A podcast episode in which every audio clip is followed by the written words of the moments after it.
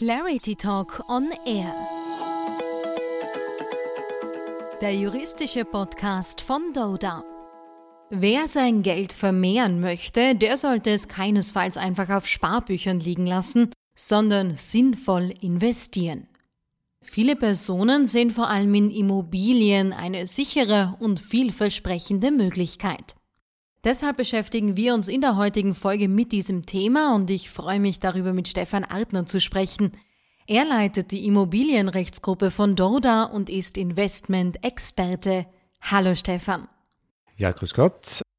Ja, Stefan, du bist ein Experte auf dem Gebiet des Investierens, nicht nur, aber auch bei Immobilieninvestments. Und rund um diesen Bereich hat zuletzt vor allem das Crowd-Investing zugenommen. Welche Auswirkungen hat diese neue Finanzierungsform denn auf den Immobilienmarkt?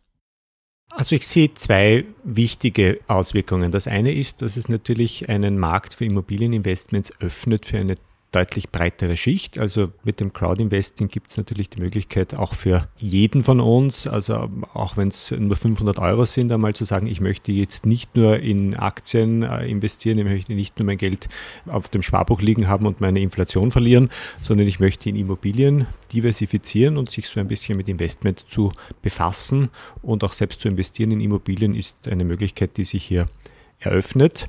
Ähm, für die Immobilienbranche ist es aber auch sehr wichtig, weil dadurch eine schnellere und leichtere Finanzierung möglich ist und damit auch mehr Bautätigkeit möglich ist und damit auch mehr Wohnraum geschaffen wird, weil wir hören ja tagtäglich, dass es zu wenig Wohnraum gibt und irgendjemand muss den ja zur Verfügung stellen und das sind nun mal die äh, zu einem großen Teil natürlich die privaten Immobilienentwickler. Also gerade auch für Kleinanleger ein attraktives Modell. Ja, weil gerade das, das Crowdfunding eine sehr gute Möglichkeit bietet für einen Kleinanleger, hier an dieser Marktentwicklung teilzunehmen. Sie können hier recht gute Renditen erzielen. Es muss einem immer bewusst sein, bei allem, was man mit seinem Geld macht, es ist wichtig zu diversifizieren. Man braucht ähm, kurzfristig auf einem Sparbuch, auf einem Konto, wo man kurzfristige Ausgaben tätigen können muss. Äh, da ist es wichtig, dass das nicht langfristig gebunden ist. Ähm, es gibt äh, eine sinnvolle Investition in den Kapitalmarkt, in Aktien, in Fonds. Äh, je nach Kapital, das zur Verfügung stellt, muss man hier das Richtige für sich finden.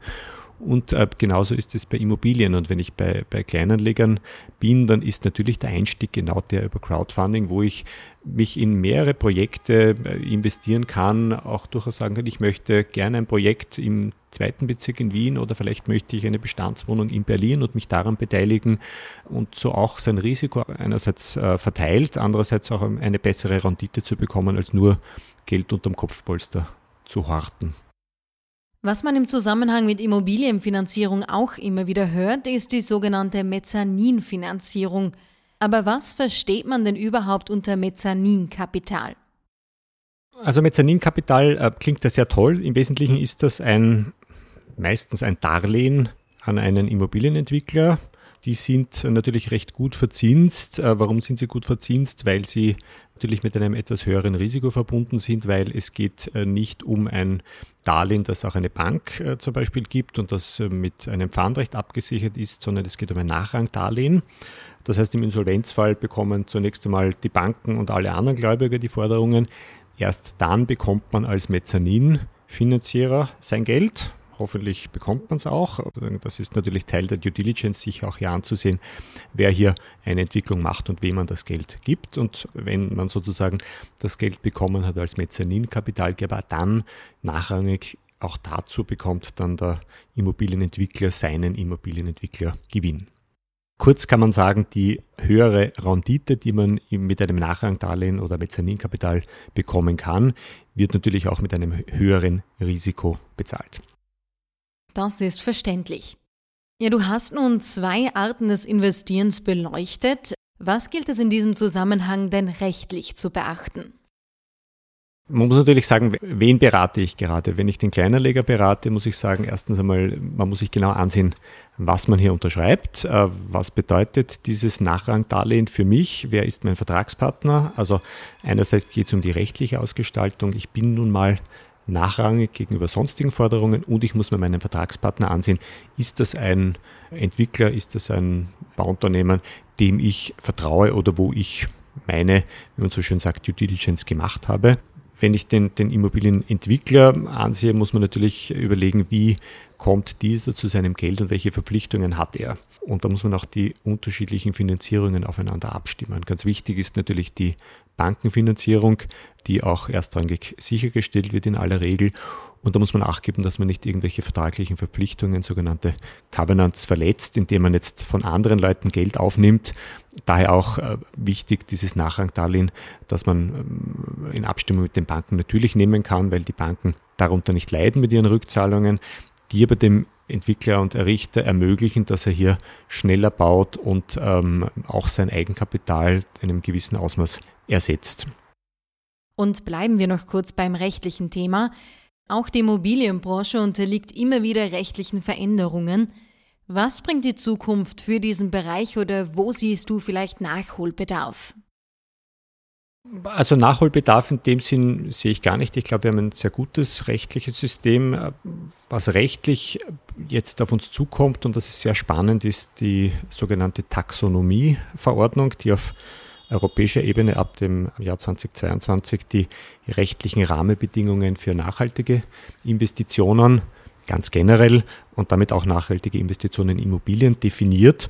Äh, das betrifft einerseits den Neubau, aber auch die Sanierung von Altbestand. Das ist natürlich ein sehr, sehr wichtiges Thema für die Immobilienbranche, das nachhaltige Bauen, das war es auch immer schon. Und wir kennen es von vielen Gebäudezertifizierungen, die jetzt einfach zum Standard äh, geworden sind in den vergangenen Jahren. Und die Taxonomieverordnung wird mit diesen Vorgaben auch eine Richtung vorgeben, wie Gebäude zu sanieren und zu errichten sind. Da haben wir noch ein bisschen des Weges auch von rechtlicher Seite zu erledigen, um genau zu definieren, was ist denn ich sage jetzt mal grüner Wohnbau und was ist das böse Greenwashing? Also man soll nicht einen grünen Fonds kaufen äh, und dann im Nachhinein draufkommen, dass er nicht grün ist und genau dazu dient diese Taxonomieverordnung. Aber ich glaube, das ist eine sehr, sehr gute Richtung und da ist die Immobilienbranche auch sehr interessiert daran, das zu lösen. Und ähm, da wird auch sehr viel in erneuerbare Energien gehen. Da geht es um Einsparungen bei Betriebskosten. Ähm, und ich glaube, auch hier muss es einen sinnvollen Ausgleich geben mit einer entsprechenden Rendite für den Developer und Errichter und dem Nutzen für den, für den Einzelnen, also sozusagen ein Gleichgewicht von Wirtschaftlichkeit und Nachhaltigkeit, zu dem alle gleichermaßen beitragen. Ja, das ist sicher sinnvoll. Und weil du es gerade angesprochen hast, dem Thema Greenwashing haben wir bereits mehrere Folgen unseres Podcasts gewidmet. Zuletzt rund um den Weltumwelttag Anfang Juni, also einfach mal hineinhören. Stefan Adner, dir in der Zwischenzeit vielen Dank für deine Zeit und den Einblick ins Immobilieninvesting. Ebenfalls herzlichen Dank. Dankeschön.